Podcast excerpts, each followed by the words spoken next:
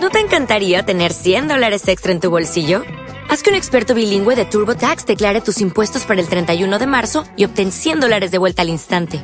Porque no importa cuáles hayan sido tus logros del año pasado, TurboTax hace que cuenten. Obtén 100 dólares de vuelta y tus impuestos con 100% de precisión. Solo con Intuit TurboTax.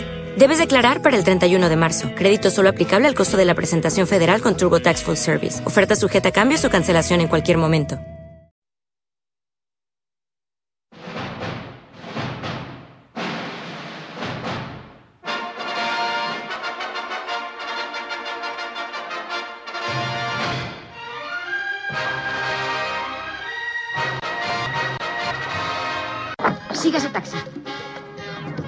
Creía que eso solo pasaba en las películas. Yo no soy mala. Es que me han dibujado así. La cámara secreta ha sido abierta de nuevo. Henry Jones Jr. Me gusta más Indiana. Nuestro perro se llamaba Indiana. ¿Ya han dejado de chillar los corderos? Que empiece el juego. Siéntense en sus butacas y apaguen los móviles. Comienza Sunset Boulevard con las actuaciones de Ana Serrano, María Carrión y Ana Erguedas, editado por María Ortiz y dirigido por Fran Moreta.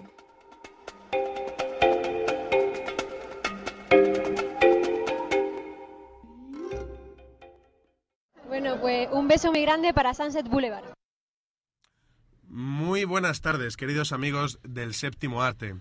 Hemos abierto esta tarde con un saludo de Inma Cuesta, la protagonista de Águila Roja. Y bueno, como cada tarde, como cada viernes por la tarde, cuando se hacen las cuatro, tengo a todos eh, mis compañeros sentados en el estudio, preparados, bueno, a casi todos, porque María Carrión está teniendo unos problemas técnicos, pero va a estar aquí esta tarde con todos nosotros. Muy buenas tardes, Ana Arguedas. Muy buenas tardes, Fran. Muy buenas tardes, Rubén. Muy buenas tardes, Fran. Te tengo que decir una cosa. Verás. Estoy muy indignado. Todavía. Esto no puedes decirlo en el aire antes de la reunión, después de la reunión y esas cosas. esto, no me puedes decir esto esto. lo tengo que decir porque a ver si diciéndolo en, en abierto me hacéis un poco de caso. Verás. ¿Por qué todavía no salgo en la careta? Pues porque es una cuestión presupuestaria. ¿Ya para qué vas a salir en la careta si estamos a final de temporada? Mira, José Luis Sánchez Lu también, pero sale. Pepe Lu también quiere. Llámale José Luis Sánchez que queremos que tenga una carrera después de acabar Sunset Boulevard, porque si le llamas Pepe Lu va a parecer que es una mascota o algo por el estilo. Bueno, pues José Luis Sánchez también exige, le hemos estado hablando, vamos a hacer un complot. Pues me parece que hasta la temporada que viene no vais a tener la suerte de la careta, esa magnífica voz de Verónica Martínez, que desde aquí le mandamos un beso, que nos ayudó con la careta. Y le vamos a mandar también un beso a nuestra compañera Ana Serrano, que esta tarde no puede estar aquí con nosotros, ha tenido que irse a casa de manera urgente, pero no pasa, no pasa absolutamente nada, sencillamente problemas que surgen en la vida. Eh, pero desde aquí le mandamos todo nuestro apoyo y un beso, un beso muy grande. Pero esto, esto no para. Esto es un continuo devenir y esto hay que continuar con nuestro programa porque tenemos que abrir nuestra sala de cine ya que especialmente este viernes 30 de abril, aparte de tener unos estrenos muy jugosos, tenemos muchísimas noticias eh, muy relevantes dentro del mundo del séptimo arte. Pero vamos por partes, como diría ya que el destripador, y vámonos con lo primero con los estrenos de este viernes 30 de abril.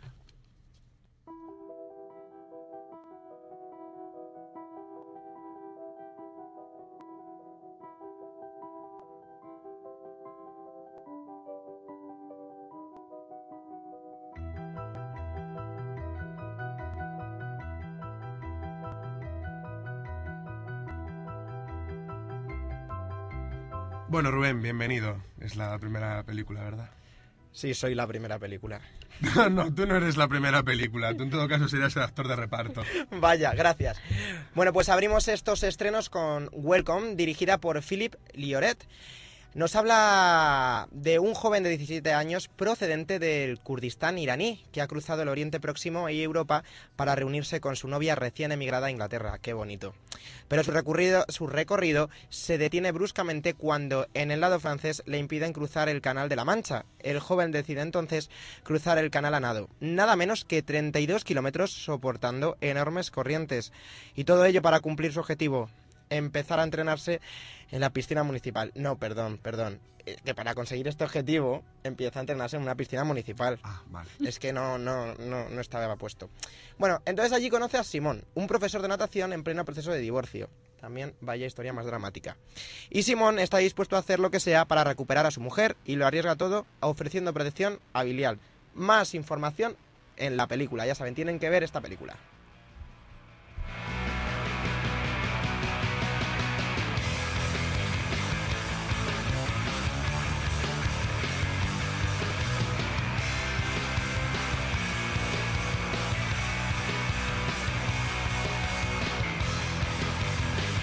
Continuamos con un poquito más de romanticismo para los más pastelosos, eh, los que les gusta el cine más pasteloso.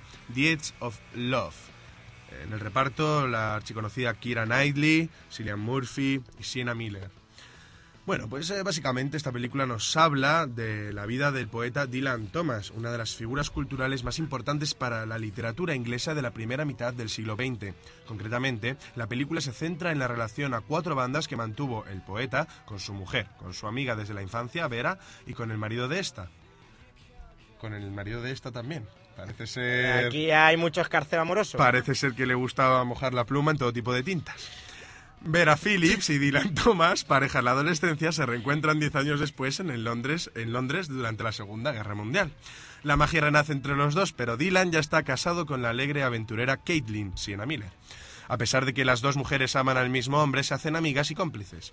Vera acabará casándose con William, Cillian Murphy. Mientras él eh, combate fuera del país, ella decide regresar a su Gales natal con sus amigos y allí la batalla entre su corazón y su cabeza se intensifica. Qué bonito. Qué bonito.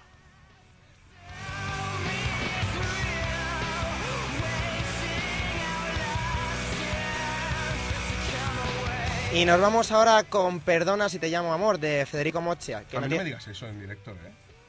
Perdona. Yo estoy leyendo el guion. Perdona si me llamas amor. No, no. Se llama Perdona si te llamo amor la película y está dirigida por Federico Mochia, que no tiene nada que ver con el café.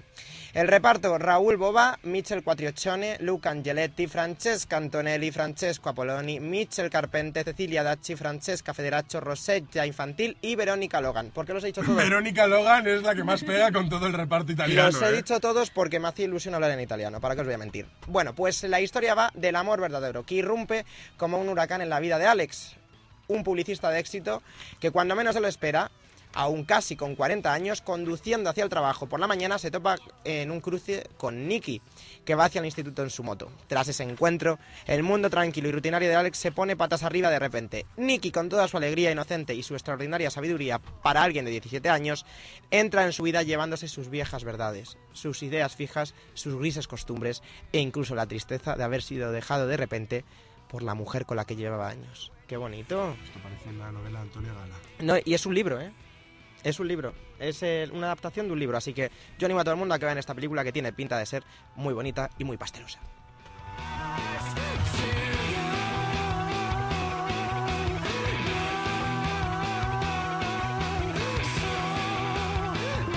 Y seguimos con Increíble pero Falso. En un mundo donde no existe la mentira, ni siquiera como concepto, todos dicen la verdad, toda la verdad y nada más que la verdad, sin pensar en las consecuencias.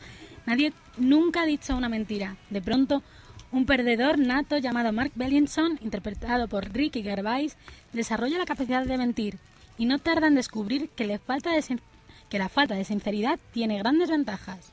En una sociedad donde cada palabra es una verdad absoluta, Mark no tiene problemas en trepar hacia la fama y la fortuna inventándose historias.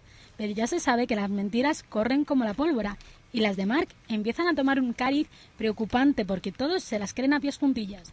El mundo está pendiente de lo que dice. Sin embargo, sus mentiras no convencen a una persona, la mujer a la que ama.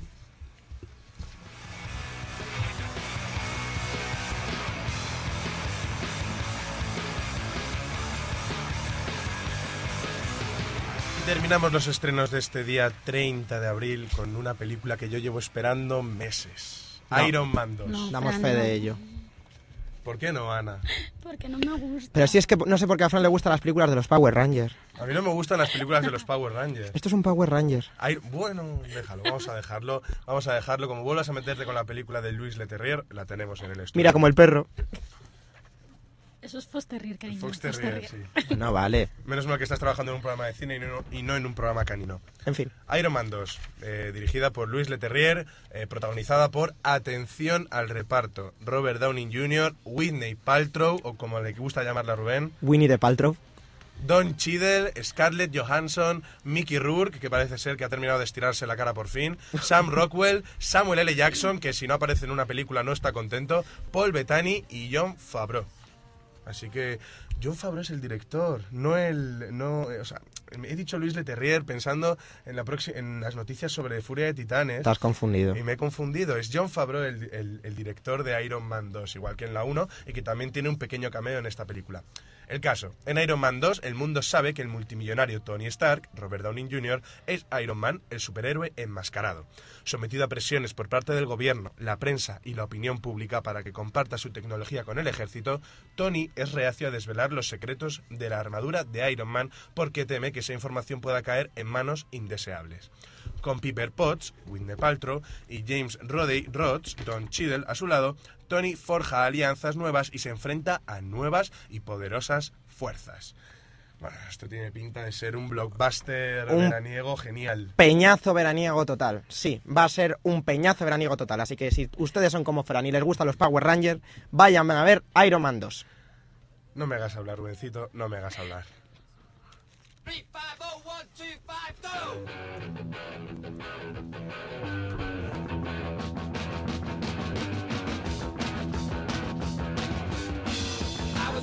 Bueno, y antes de que acabemos matándonos entre todos en el estudio, vamos a continuar nuestro paseo por nuestras salas de Sunset Boulevard cuando son las 4 y 10, no sin antes recordar el número de teléfono que siempre me echa la bronca María porque al final del programa me dice, nunca dices el teléfono. Total, ¿para qué lo voy a decir? Bueno, da igual, por si acaso lo digo. 91 211 5528. Podéis llamarnos para lo que queráis. Para lo que queráis. Defensores de Iron Man, por favor, llamad que tenemos que linchar a Rubén públicamente todos. Qué majo es Fran. Cada día estoy más contento de que sea el director del programa. Yo no soy el director del programa. Perdón. No, no, yo no tengo nada que ver con esto. Pero vamos a ver. Que estamos a viernes, Fran.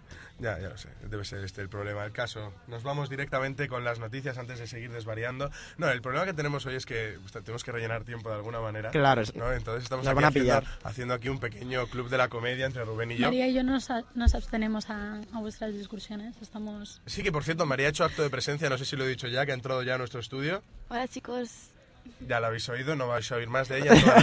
Bien, eh, lo, dicho, mientras esperamos a comprar nuestras entradas para irnos a nuestra sala 7, a nuestra sesión golfa, a nuestro cine con Eñe, vamos a hablar un poquito de las noticias más frescas del mundo del séptimo arte.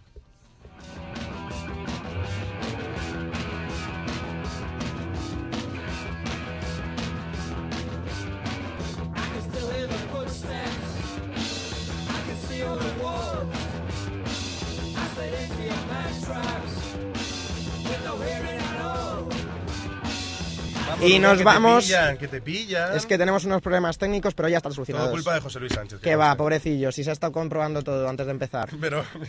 No ha pasado nada. Empezamos con Starman, el próximo superhéroe en la lista de espera para pasar al cine. Los superhéroes están de moda en el cine y eso está visto y si no que se lo pregunten a Fran.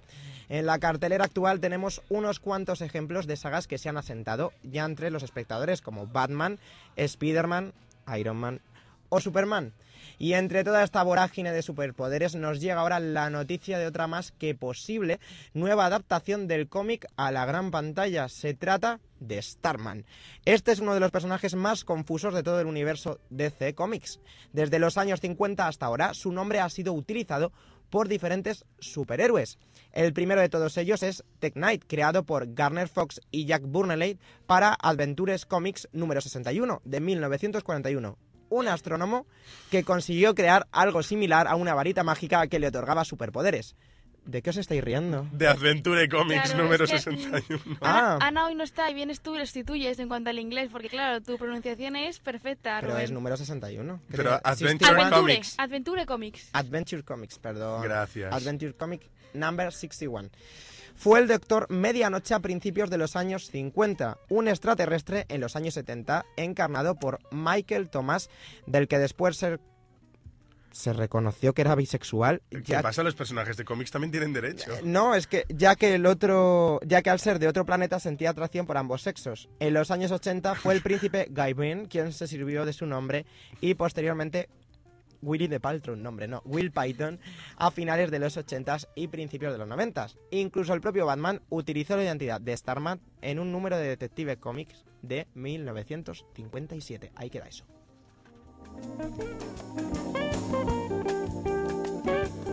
Bueno, y amantes de la saga Crepúsculo, estáis de enhorabuena porque Amanecer ya tiene, ya tiene director. Ya avanzamos hace un tiempo que había se barajaban varias posibilidades y ya por fin, por, por fin Bill Condon es el confirmado como director de Amanecer.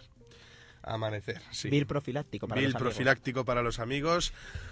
Iba a soltar una barbaridad que me censurarían Lee la después. noticia y deja ya tu opinión sobre Amanecer, venga.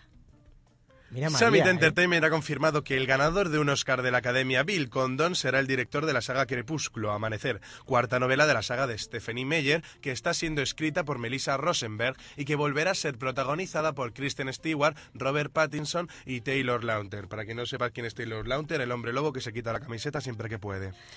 Bueno, según Eric Fake, presidente de producción de Summit Entertainment, dijo que creemos que Bill Condon es una persona muy inteligente, ya que ha demostrado un abundante talento y una inmensa creatividad. Asimismo, la autora Stephanie Meyer, que por supuesto sabe muchísimo de cine, añadió, estoy encantada de que Bill quiera trabajar con nosotros. Creo que ha sido una gran contratación y estoy emocionada de ver lo que hará con el material. Pelota. Te faltaba poner voz de chica. Mm, Podría hacerlo, pero no es el momento. Eh, bien, eh, Stephanie... Angela Dufire, Hubs. Angela Doubtfire, según nuestro, nuestro querido oyente Hubs, es eh, la autora de Crepúsculo, pero no es Stephanie Meyer, que, bueno, pues que quiere seguir muy de cerca el proceso de escritura del guion que está realizando Melissa Rosenberg. Bill Condon, veremos a ver qué hace. Hizo una gran película hace unos años, Dreamgirls, no sé si la habéis visto. Sí. Una gran película. Antes y después de eso, no se tiene mucha constancia de en qué ha, digamos, enfocado su carrera. Veremos a ver si Amanecer es su despegue definitivo o, bueno, ya al ser la última se estrella definitivamente.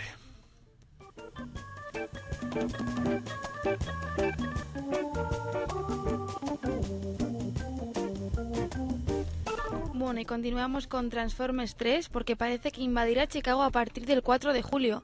Real Chicago informa que Michael Bay comenzará la filmación de Transformers 3 el próximo 4 de julio en las calles de Chicago.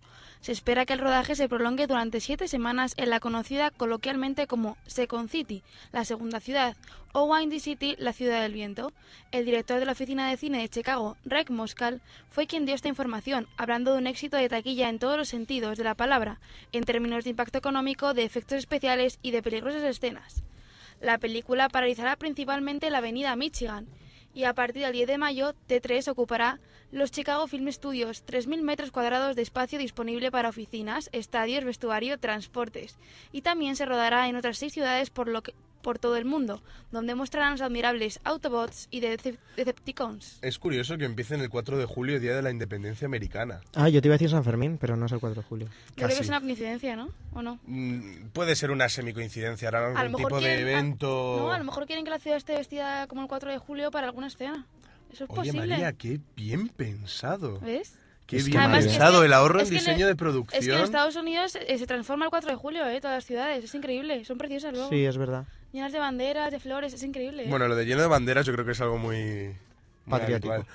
Pero, Bueno, bueno, pero pero más. sí, es Oye, verdad, oye, lleva razón, me, me María. has- me acabas de dejar atónito completamente con ese de- dejado de lucidez que acabas de tener. Oye, ¿me estás tomando el pelo? No te No, estoy no, tomando no, el no, te pelo, lo está de diciendo en verdad, serio. lo Ya, estoy diciendo pero- totalmente en serio, no lo había pensado, de verdad. No, digo, el 4 de julio, qué raro, si ahí todo el mundo están con cohetes, petardos Sí, y cosas sí. así. A lo mejor empiezan una Pues- escena ahí, claro. Pues puede ser. podría, podría ser, podría ser. Podría ser. Bueno, Ana nos va a traer la siguiente noticia que a mí personalmente me ha llenado de orgullo. Ahora sí estoy siendo irónico.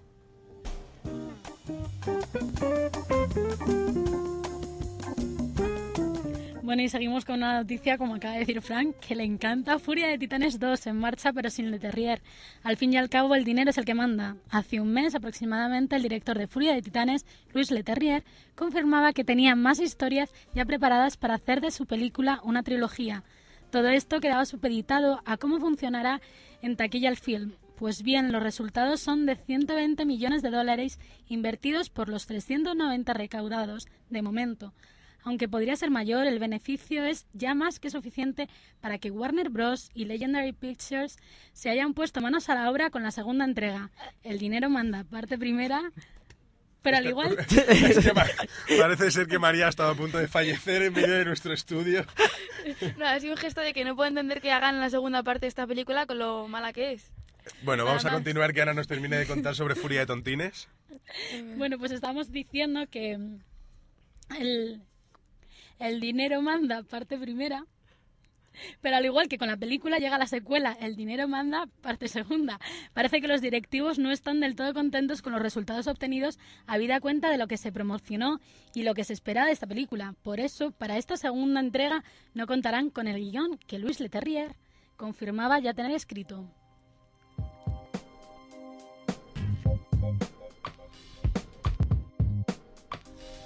Bueno, y sigo yo, ¿no? Me toca. me Eh, toca. creo que sí, Rubén. Si os- Yo estoy absolutamente. Si os estupefacto. talareo... Tananana, tananana, ¿A qué os suena? A cazafantasmas. Muy Bueno. bien, María. Estás hoy. Eh. Estás hoy poderosa. Las caza al ¿eh? vuelo. Es que hay que decir que el otro día Fran y yo estuvimos en mi casa jugando al juego del cazafantasmas. Sí, que no era capaz de pillar el fantasmita, pero bueno. Bueno, pues, A la PlayStation. pues vete preparándote porque seguramente saquen un videojuego también. Porque Cazafantasmas 3, la pesadilla de Bill Murray. Durante casi dos años se ha hablado mucho sobre la nueva entrega de Sonic. Cazafantasmas 3. Se ha dicho que hay guionistas contratados e incluso que la fecha de lanzamiento será en verano del 2011. Pero a principios del año el proyecto comenzó a perder fuerza cuando el estudio anunció que no querían a Ivan Reitman como director. Ya estamos poniendo pegas. La cosa se complica más todavía cuando uno de los protagonistas de la saga, Bill Murray, comentó en el Late Show con David Letterman que la idea de una tercera entrega de Los Cazafantasmas era una pesadilla, una auténtica locura. Pues vaya, se tiran piedras contra su propio tejado. Por tanto, básicamente estamos donde estábamos, sin saber qué sucederá realmente con esta película y con suerte la decisión será tomada en los próximos meses. Yo puedo decir que realmente van a rodarla, porque ya tienen contrato con Industrial Light and Magic para hacer los efectos especiales y por- hacer la película en tres dimensiones. Lo que pasa es que como el todo... Como no va a estar Ivan Reitman en el proyecto, pues Bill Murray le está intentando defender un poco y quedar bien, pero él está deseando de empezar a rodar porque el guion está escrito y está todo listo para empezar. ¿Cómo son estos actores? ¿Cómo son estos actores?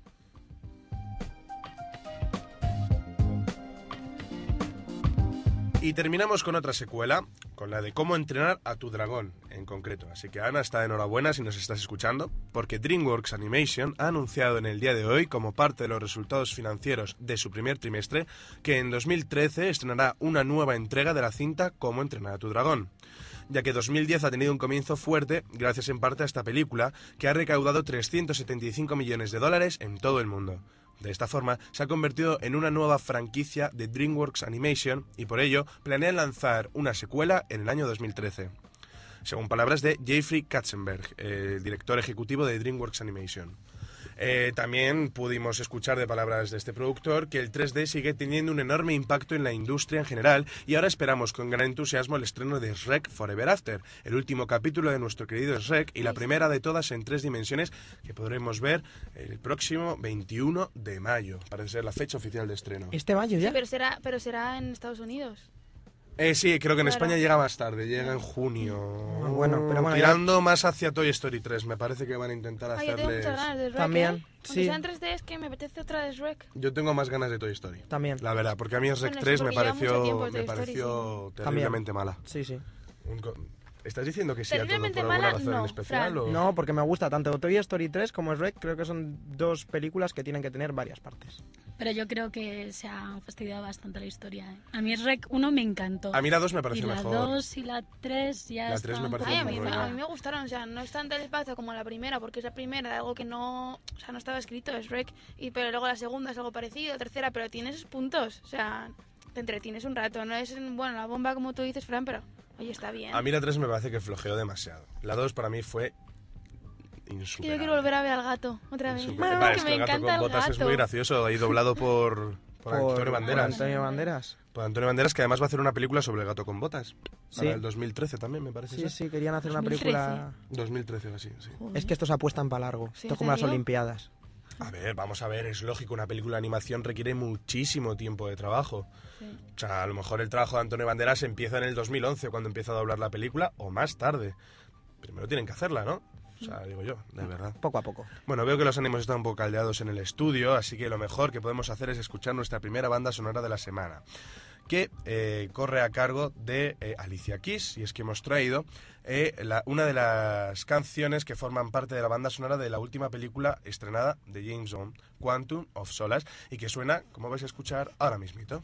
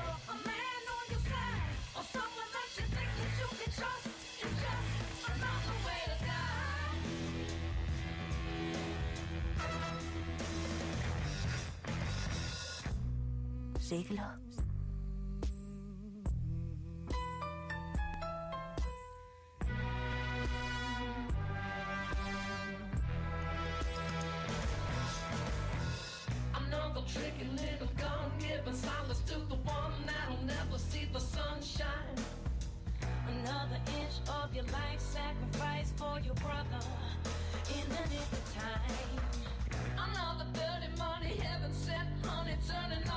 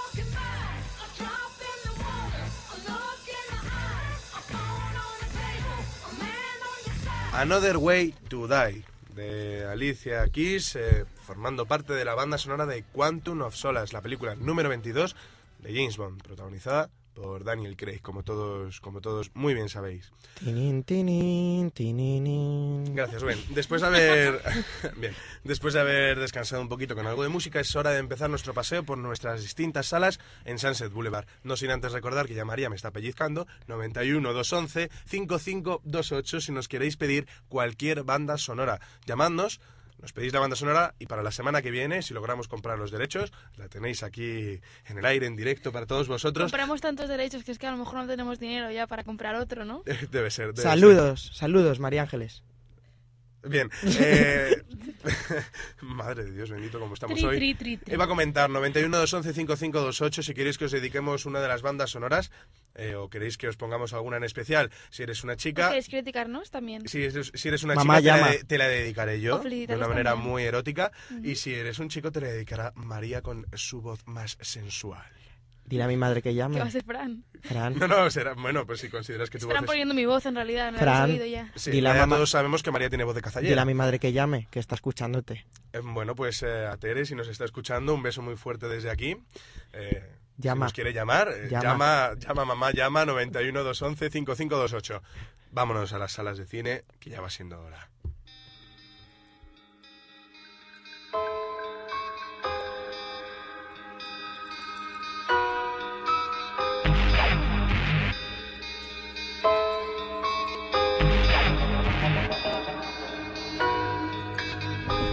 Bueno, hoy en Sala 7 vamos a hablar una semana más de bandas sonoras. A Rubén le ha hecho gracia lo de llama, mamá, llama, no entiendo por qué. María, yo no tengo la culpa.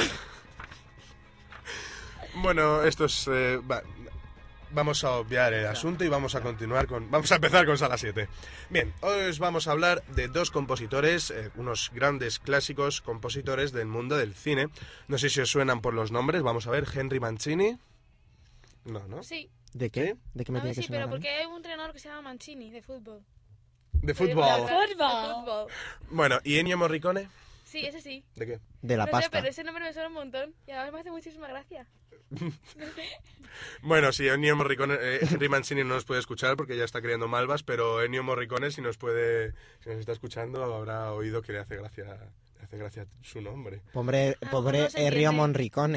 Es así. Ennio, Ennio Morricone. Ennio Morricone, pues es un nombre muy bonito. Bueno, pues vamos a empezar con las bandas sonoras de estos dos grandes compositores. Vamos a empezar por Ennio Morricone, que os diré como dato muy curioso, es uno de los grandes compositores de la historia de Hollywood. Ahora trabaja menos, ya el hombre tiene su edad. Eh, pero ¿sabéis que le ofrecieron una casa en Hollywood y él la rechazó porque quería vivir en su Italia natal? Pues muy bien, me parece. Un pedazo de casa en Beverly Hills, donde ahora Pues- tiene la Britney y las letras gigantes Pues en muy oro. triste, pues yo la, yo la aceptaría y la pondría a la venta y me quedaría con el dinero. Tú sí, como siempre, pensando para la saca todo. Siempre, siempre, siempre. En fin, bueno, vamos a empezar a ver si reconocéis esta banda sonora de Ennio Morricone.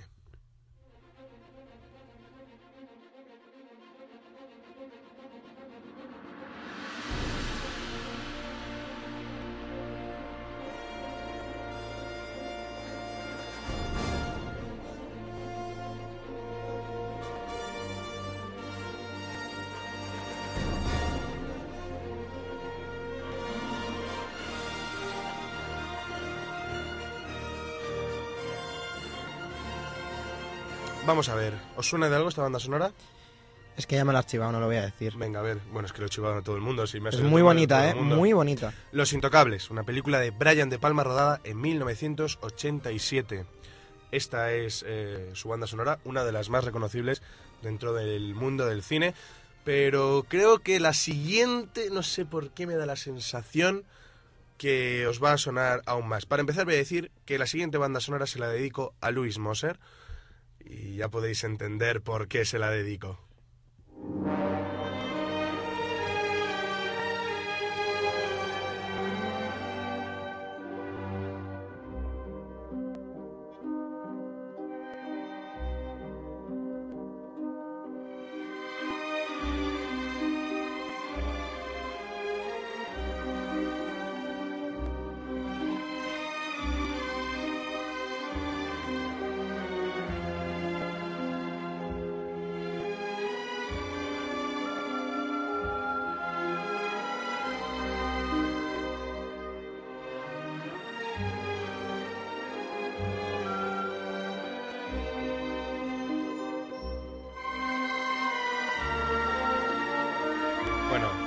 No hace falta presentar esta banda sonora. No. La familia. Bien, ¿de qué película? Venga, decirlo alguno, hombre. El padrino. Muy El bien, Pacino. Muy bien. Pero Al ¿cuál- Pacino actuaban, ¿no? ¿Cuál de las del padrino? Eh, de las tres. Formó parte de la banda sonora principal de las tres. En este caso, esta melodía en concreto es de la primera parte, dirigida como las tres por Francis Ford Coppola y estrenada en 1972. Eh, la siguiente banda sonora, que también es de Ennio Morricone, la última que os traigo de él por esta tarde. Tam- Yo creo que si no sabéis eh, concretamente la película a la que pertenece, el género me lo vais a poder decir a la- al primer compás.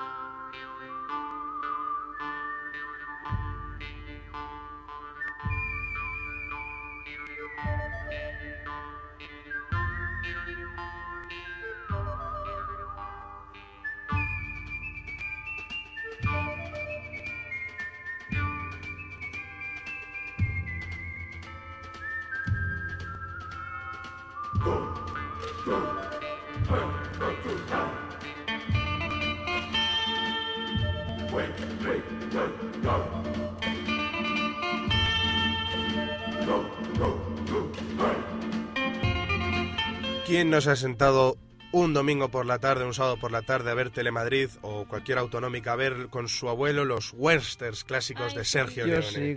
sí. ¿Quién no lo ha hecho, por favor? Todos, y si no con nuestros padres, que ¿Y a son quién no le ha aburrido un poquito también? A mí. Hay que verlos con perspectiva, hay que verlos con perspectiva. Ahora te pones una película de Sergio Leone y la ves y te gusta. Eh, la, que, la banda sonora que estáis escuchando ahora mismo, compuesta en 1964, pertenece a la película Por un puñado de dólares, de Sergio Leone. Cuando Sergio Leone escuchó la banda sonora de esta película, cuando escuchó esta melodía, Ennio Morricone se convirtió en su compositor fetiche. Siempre, siempre, siempre iban a trabajar juntos desde 1964 en todas las películas, en todos los spaghetti western que rodó Sergio Leone. Spaghetti western. Sí, se llaman así. Claro, películas del oeste en- hechas en Italia o por italianos, Qué gracioso, los italianos spaghetti. Que muchas se rodaban en Almería. Ya, Claro, sí, eso y sí, yo he estado. algunas. Yo he estado. De hecho, en- se- algunas se ruedan. En la el última que desierto se- de Almería. Sí, sí, sí, sí. Sí, sí, todavía se ruedan algunas películas, algunos westerns, en, en- a menos, pero en Almería se rodaron muchísimos, muchísimos. Y ahora ya no westerns, pero para un- alguna película que necesite ese tipo de decorados también se ruedan en Almería. Y se rodaban muchas. muchas películas de guerra, como Mm. Patton, se rodó aquí. Muchas de las escenas de acción se rodaron en el desierto de Almería. Un montón de, de películas que se rodaron aquí. Sergio Leone visitó España en más de una ocasión para rodar, para rodar en, nuestro, en nuestro país. Y de Morricone nos vamos a Henry Mancini. Este no suena tanto por el nombre, pero estoy seguro de que las bandas sonoras os van a sonar. Quizás no la primera, pero las otras tres que tengo preparadas, veréis como sí.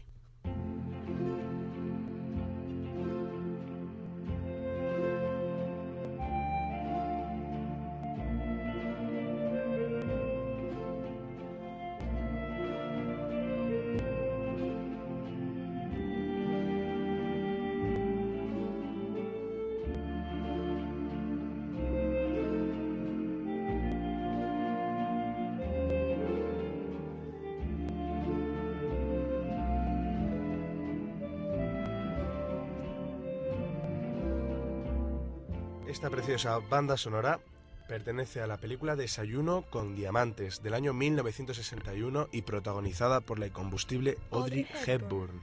Qué bonito, María. Ha sido un momento muy emotivo. Ana, en cuanto ha oído la canción, ha dicho... "Oh". Qué tierno. Oh, qué tierno. Deja de hacer su docusana. Castigo, Castigo, castigo. No estoy haciendo Castigo. sudokus. Hay que decir que Ana está en, el pro- está en nuestro programa aquí en el estudio y mientras que pone Fran las canciones, ella coge y hace un sudoku. Hay que decirlo. O sea que muy divertido no debe estar Fran. Yo que tú, castigo. Castigo. Me lo Castigo. pensaré, me lo pensaré. Fran, ¿sabes que Mientras, estoy dibujando? mientras vamos a seguir con una canción que seguro que os suena eh, de... Bueno, a ti María seguro que te suena por un capítulo de Los Simpson. No me sé los capítulos de Simpson de memoria. No sé si me te suena sé. un capítulo de Los Simpson que se llama Homer el bailón. Sí, yo que sí. Homer se hace mascota de un equipo de, un equipo de Capitol fútbol. City. Algo me suena.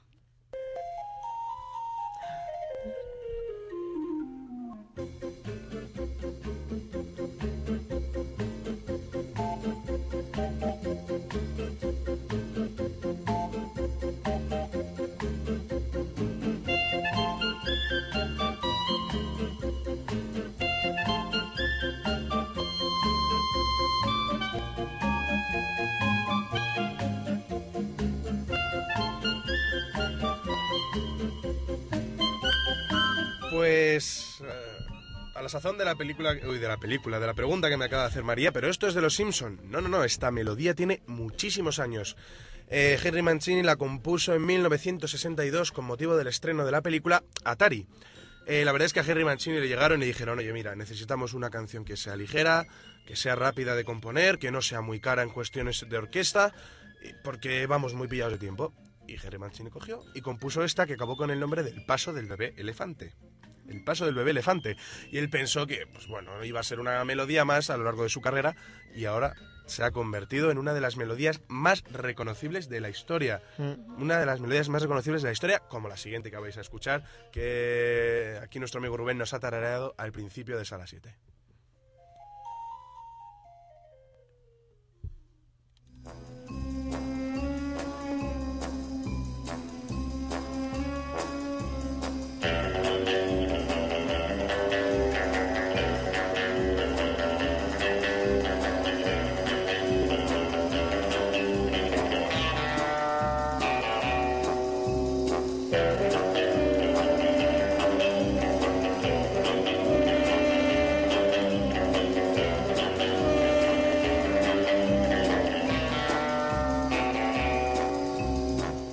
Después de 22 películas y la 23 que se está rodando, bueno, están un poco ahí por la crisis, pero parece que se va a rodar. ¿Sabéis de quién, a quién pertenece esta melodía? Me llamo Bond. James Bond. Perfecto. Pues la compuso Henry Mancini por, con motivo de la primera película que se rodó de James Bond, James Bond contra Doctor No.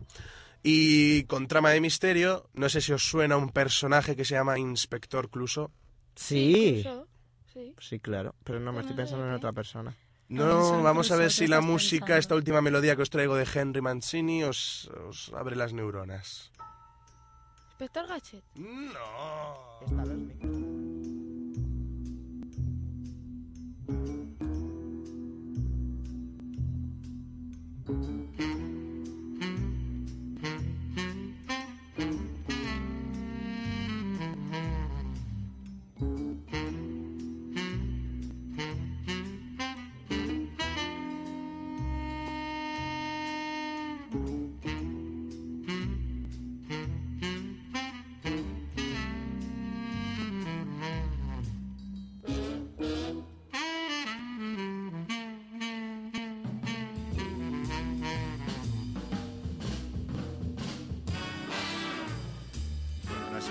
Sabéis qué melodía es, ¿no? La panterita Pantera rosa. rosa. La pantera rosa. Qué perfecto. bollos me comía yo la pantera rosa cuando eran Ay, no pequeñitos. me gustaban nada. Eso era puro colesterol. ¿Cómo podemos desvariar tanto que de la Sí. una película Lo peor de- pasan lo a peor los de todo es bollos? que siempre en mi sección. Perdón. No te preocupes, Fran, sigue, continúa. Te dejamos. No puedo continuar. Se han acabado las bandas sonoras por hoy. Oh. Venga, vamos a cerrar las las 7 por esta semana y la semana que viene veremos a ver qué os traigo.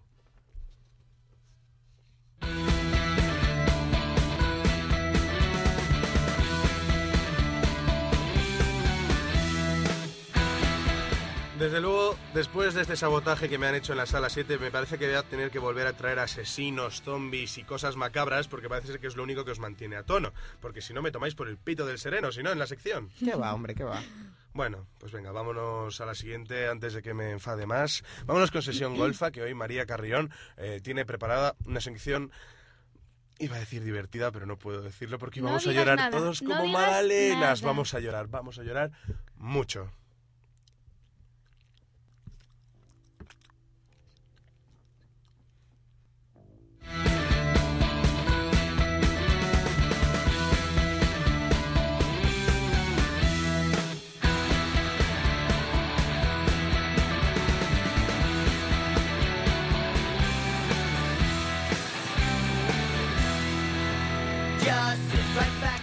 Bueno, chicos, sabemos todos que Sesión Golfa se supone que es una sesión de comedia, divertida, pero hoy, hoy traigo un drama. ¿Y por qué? Porque es que un drama no tocamos ningún, en ninguna sección drama. Si algún día hay que hablar de ellos, ¿no? Porque bastante dramática es la vida de puertas para afuera. No, este pero es un drama muy bonito, es un drama romántico. Un drama romántico dicen que adolescente, pero bueno, somos unos pequeños adolescentes, ¿no? Un poco, un poco Por somos. supuesto, adolescente. Bueno, pues hoy traigo una película que está basada en un bestseller de Nicholas Sparks, autor también de novelas que inspiraron los dramas románticos de Mensaje en una botella o El diario de Noah, que a todo el mundo nos encanta, ¿no? Y la película que os traigo es Un paseo para recordar. Oh. Esta película es del director Adam Sackman y el guion fue escrito por Karen Jadman. Tiene una música de Mervyn Warren. Y en el reparto podemos encontrar a Sam West, Mandy Moore, Peter Coyote, Dale Hannan, Al Thompson o Lauren Herman. Y bueno, pues la película nos cuenta que Jamie, la protagonista, era la última persona de la que se enamoraría Landon. Seria y conservadora era lo opuesto a una chica cool, pero a ella tampoco le importaba. Hija de un pastor de la iglesia baptista de la ciudad, Jamie no tenía miedo a- en hacer saber a, los- a la gente que su fe era lo más importante en su vida, aunque ello le costara a algunos amigos. Supongo que crees conocerme, ¿verdad? Y te conozco. Muy bien. Seguimos yendo a la misma clase desde que empezamos en Párvulos. ¿Te llamas Jamie Sullivan? Y siempre almuerzas en la mesa 7, que no es precisamente la de los rechazados, sino la del exilio voluntario. Llevas siempre el mismo jersey. Andas siempre mirándote los pies. Y lo que te divierte es ser tutora los sábados por la mañana y el club de las estrellas y planetas. ¿Qué te parece? Landon era un, uno de los tantos, un tío temperamental, des- desnortado, que destacaba en el instituto por su aspecto y su carácter. A sus amigos les divertía burlarse de todos cuantos no eran como ellos, y solían criticar a Jamie por su vestimenta sobria y su conducta taci- taciturna. Vaya, Jamie Sullivan sí que tiene estilo. Sí, yo iba vestida siempre escolar. Eh, no hay que fiarse de esas mosquitas muertas. Pueden ser las peores si le ponen a uno a 100. Si se arreglara un poco, no estaría mal. Bonito jersey. Gracias.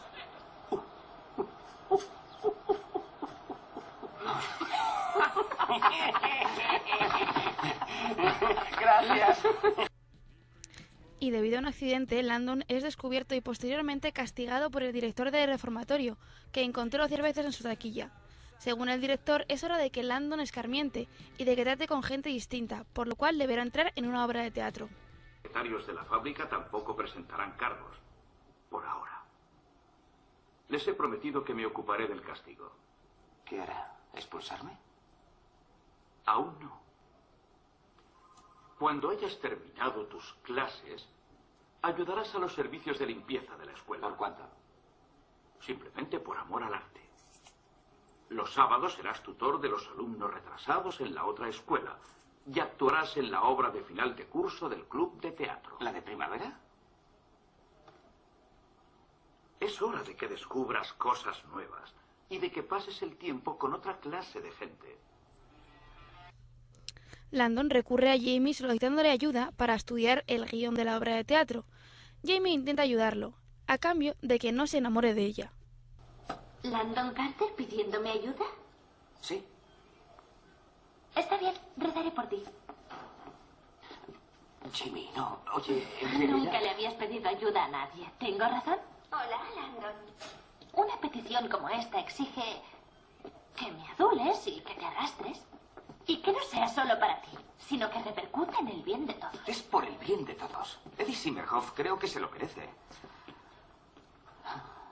Por favor, Está bien, pero con una condición. ¿cuál es? Tienes que prometerme que no te enamorarás de mí. Jamie le cuenta sobre sus metas en la vida, pero jamás menciona la número uno. ¿42? ¿Qué quiere decir 42? Es ser amiga de alguien que no me gusta.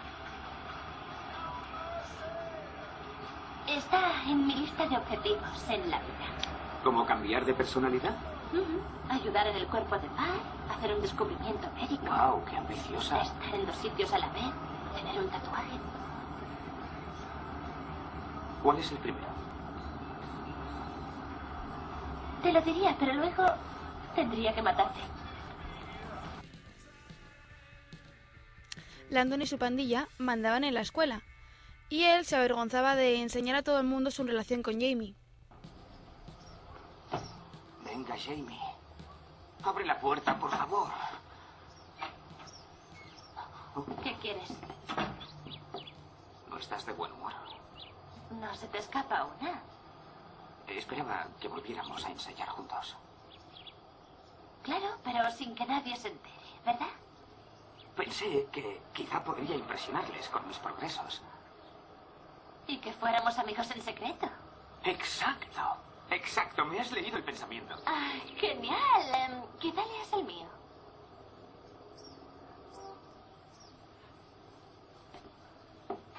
Jamie. Jamie, no podemos ser amigos. Landon creía haber visto algo en ti. Algo bueno. Pero estaba equivocada.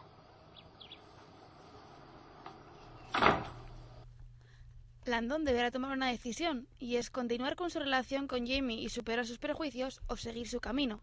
Cuando su relación comienza a hacerse más intensa, algo, algo no muy bueno pasa, y hasta ahí puedo leer, hay que decirlo. Pues a mí me dejas con unas ganas de soltarlo. Pero no puede ser porque hay que ver la película. Yo os animo a que veáis esta película, que lloraréis un montón. Pena. Es la típica película que todo el mundo recuerda cuando le dices, ¿cuál es la película más bonita que has visto en tu vida? Y todo el mundo dice, ay, pues no sé, tal. Y dice, un paseo para recordar. Y es que lloras a lagrimones, a lagrimones. Bueno, y siguiendo un poco con la película, hay que decir que, como siempre, traigo algunas curiosidades de la película, que es lo que más os gusta, ¿no? Y una, la primera de ellas es que para la inspiración para el personaje de Jamie Sullivan, tanto en el libro como en la película, es de la hermana de Nicholas Sparks, Danny Sparks, a quien están dedicados la película y el libro. También hay que decir que las fotografías de Jamie, que están sobre la chimenea en la casa de Sullivan, las veréis cuando veáis la película, son fotografías verdaderas de Mandy Moore cuando era pequeña, es decir, la, actriz protagonista, la que encarna a Jamie. Otra cosa es que Sam West, el protagonista, le, le gustó tanto el coche que tenía en la película para su personaje que se lo compró ¿Y y sabes por cuánto? Solo por 5.000 dólares. Claro, así yo también me lo compro, no te fastidia. Bueno, tampoco era un cochazo ahí, pero tampoco, ¿sabes? Es un coche, 5.000 dólares está muy bien, la verdad. También la película fue filmada en tan solo 39 días. Por eso quedó como quedó. No, quedó bien, pero algo increíble. Y, y tu- tuvo que estar Mandy Moore, la protagonista, 10 horas al día para, para poder grabar y terminar a tiempo. Y eso que Mandy todavía era menor de edad cuando la grabó. Jessica Simpson fue considerada para el papel de Jamie Sullivan, pero al final la, la desecharon y pusieron a Mandy Moore. No sabemos qué pasó. ¿Qué hizo These Boots Are Made for Walking? Jessica Simpson. Y Exactamente. se desnudó en videoclips. Bueno, ¿y por qué, por qué también en- eh, cre- creyeron coger a Jessica Simpson? Y es porque Mandy Moore es, es la protagonista, pero es que también es cantante, igual que Jessica Simpson. Y es cantante porque en la película la protagonista canta dos canciones. Y además canta la canción de los créditos al final. Con lo cual la cogieron por eso. Y bueno, hay que decir que la película se rodó en Carolina del Norte. Y se utilizaron varios de los escenarios de la película de la serie Dawson Crece. O sea, se reutilizaron. Aquí estamos ahorrando dinero. Y nada, bueno, eh, también hay que decir que, como ya he dicho antes, la mayoría de las obras de Nicole Sparks son de temática romántica y dramática, y muchas de ellas han sido llevadas al cine con gran éxito. Y ahora, en abril, se ha estrenado en España la película basada en la última novela de Sparks, The Last Song, la última canción. Y la encargada de dar vida a su personaje es Miley Circus. Ma- Una- ma- Miley Circus. ¿Cyrus? Ah, o sí. sí. Sabemos que es un Miley poco circus, la Circus. pobre, ¿eh? Miley Vale, Circus. Sabemos Cyrus. que es un poco Cyrus, Cyrus, circense. tranquilidad. La, la Hanna, pero... Vale. La Hanna. La Hannah Hannah Montana. Montana. Ay, la Hanna. La Hanna Montana y los malacatones. ¿Ves? Bueno. También, ah, también boicoteáis mi sección, no solo la tuya, ¿lo veis? Hombre, es que Miley Circus, es que... Bueno, No, ¿tienes algo más que Un error contarnos? puede tenerlo cualquiera. No, que la película es preciosa aunque a ti no te guste y siempre me estés boicoteando mis películas. Mentira, Que la veáis. Siempre boicoteo a Ana, no a ti. Me boicotea a mí, a no, ti a no. todos. Es jorobar por jorobar a todos. Sí. Bueno, que es muy bonita, muy romántica, lloraréis un montón. Y una tarde lluviosa de estos de abril la podéis ver y os encantará. Así que nada, os espero la semana que viene aquí en Sesión Golfa con más y mejor.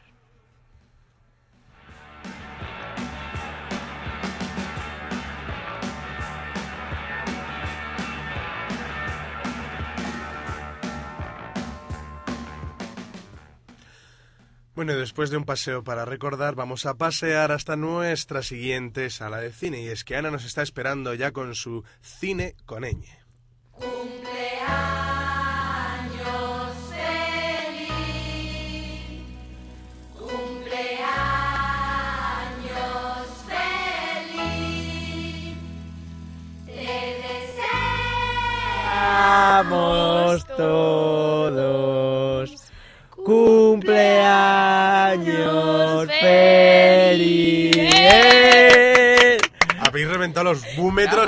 La mesa de Hay que mezclas. decir que es que el lunes, día 3 de mayo, es el cumpleaños de Fran, nuestro director, y él No sabía nada. de este programa. Y no sabía nada de esto. Me habéis hecho una encerrona miserable los tres. No. Los cuatro. Miserable. Anda, que te ha encantado. Pero me habéis dejado con cara de tonto ahora mismo. Es que, a ver, no tenemos programa hasta el viernes y tu cumples el lunes, pues ahora te felicitamos con antelación. Y aprovechando que en la sesión golfa ya podemos meter un poquito de español y la canción de Parchís para cantarte el cumpleaños feliz, ¿no? No, bueno, muchas gracias, chicos. La verdad es que me habéis dejado, me habéis dejado sin palabras, lo digo de verdad. O sea, ¿A qué te vas a invitar, Fran? ¿tú te crees que está la economía para invitar a algo? Uy, uy, uy, qué rata. Vaya, estamos felicitándole, ¿no? Mi cumpleaños es el lunes, negociaremos hasta entonces. Pero muchas gracias, chicos. La verdad es que no tenía, no tenía ni la más mínima idea. O sea, me he quedado totalmente eh, alucinado, de verdad, lo Bueno, hay digo. que decir que si alguien quiere felicitar a Fran, tiene que llamar al 91-211-5528. Mamá llama. O podemos mandar mensajes de correo electrónico para que seas para felicitarle cumpleaños feliz. De tu, de tu correo, anda, majo. Que diga el correo, porque tú no te acuerdas, porque sabes que yo tampoco me acuerdo. Bueno, pues llamen por teléfono que es mucho más ameno. 91 211 5528, porque los mails van directos a la papelera de reciclaje. Mamá de Fran, llama, llama. O Tere, llámame también, que es como mi segunda madre. bueno, y dejamos ya la sección a Ana, ¿no? Vamos a dejar a Ana, la pobre, que... ¿Empezamos? mm, cine con ñ. Bueno, pues tras esta felicitación empezamos esta sección de cine con ñ con una película que a Fran le encanta, lo he hecho para un regalo. Yo podía Es una saber- primicia. Encima voy a saber elegido alguna que me guste. Empezamos esta sección de cine con ñ con un thriller dirigida por Luis Piedraíta y Rodrigo Sopeña, La habitación de Fermat. No es ninguna tontería pasar la historia por resolver un problema. Debería ser el sueño de cualquier matemático. ¿Será que no soy cualquier matemático? Tienen un minuto para resolver el siguiente enigma. ¿Y si no lo resolvemos en un minuto, qué pasa?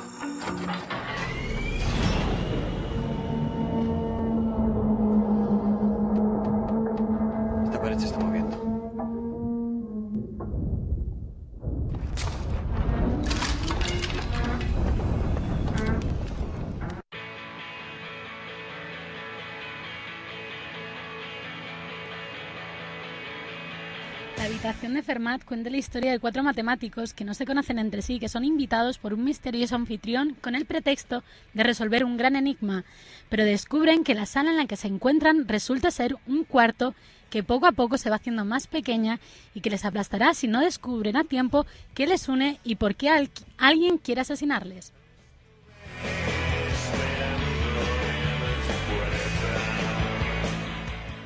El elenco de actores destaca un fantástico Federico Lupi, quien interpreta a Fermat, un famoso matemático que organiza una fiesta para resolver el enigma de la conjetura de Goldbach.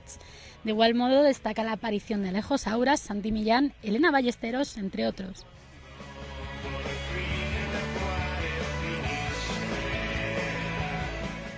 Esta es la ópera prima de Luis Piedraíta y Rodrigo Sopeña, quien, donde lo hemos podido ver es en, en televisión, ¿no? son cómicos.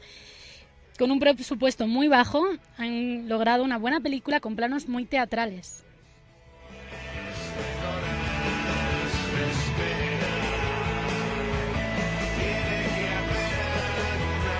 Bueno, con la banda sonora de la película creada por el grupo Los Planetas nos despedimos de, esta sección de Cine con Ñ, pero antes les voy a plantear un enigma de las de película. Tres cajas opacas de caramelos aparecen etiquetadas en tres tipos, anís, menta y mezcla de ambas clases. Ninguno de estos rótulos está colocado en la caja correspondiente. ¿Cuántos caramelos debemos extraer de las cajas para colocar correctamente las etiquetas? Si quieren saber la respuesta, vean este fin de semana la habitación de Firmat. Hasta la semana que viene.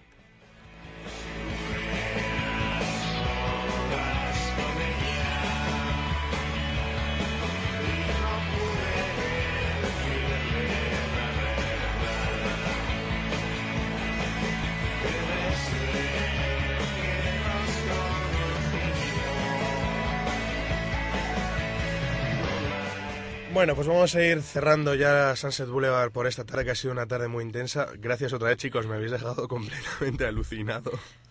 O sea, de verdad, muchísimas gracias. Felices 21. Lo primero que... Todavía no, ¿eh? Déjame, todavía me quedan dos días. Que disfrute los 20. Tengo que pedirle disculpas a Ana porque no nos ha dado tiempo a poner su banda sonora que había escogido ella, Michael, pero para la semana que viene prometo que la primera que ponemos es Michael, ¿vale? Eso está queda pendiente. Rápidamente, una película para ver este fin de semana. Alicia en el País de las Maravillas. Uf, no sé yo, ¿eh? Recuérdame. A mí también me apetece ver Alicia, la verdad. Iron Man 2. Alicia. Iron Man nunca. Alicia. Pues nada, Y a ver, de aquí dentro de cabina tenemos a Alberto Albarrán, presentador de SDF. ¿Qué película recomendarías tú, Alberto? Yo la verdad que he visto la de Alicia en el País de las Maravillas y me parece una gran película. Eh, me esperaba algo más, pero bueno, eh, yo creo que para pasar un buen rato es una película que está muy bien. Y Iron Man 2 promete mucho, pero Yo me quedaré para alquilarla y la veré en casa esa. Pues Muy yo bien, pienso- Alberto. yo pienso- Completamente de acuerdo con yo Alberto. pienso- Otro DSF aquí en el Yo programa, pienso ir a ¿eh? verla al cine. Sí, estáis invadiéndonos a, a SDF los al poder. programas. SDF, todos los jueves de 4 a 5 de la tarde. Un gran programa de deporte femenino. Nosotros os dejamos con nuestros compañeros también de deportes, que parece monotema en Wencom Radio, con eh, nuestros compañeros de El Silbato Deportivo. Y sonando American Beauty de fondo, nos despedimos hasta la semana que viene. Que paséis una semana de cine.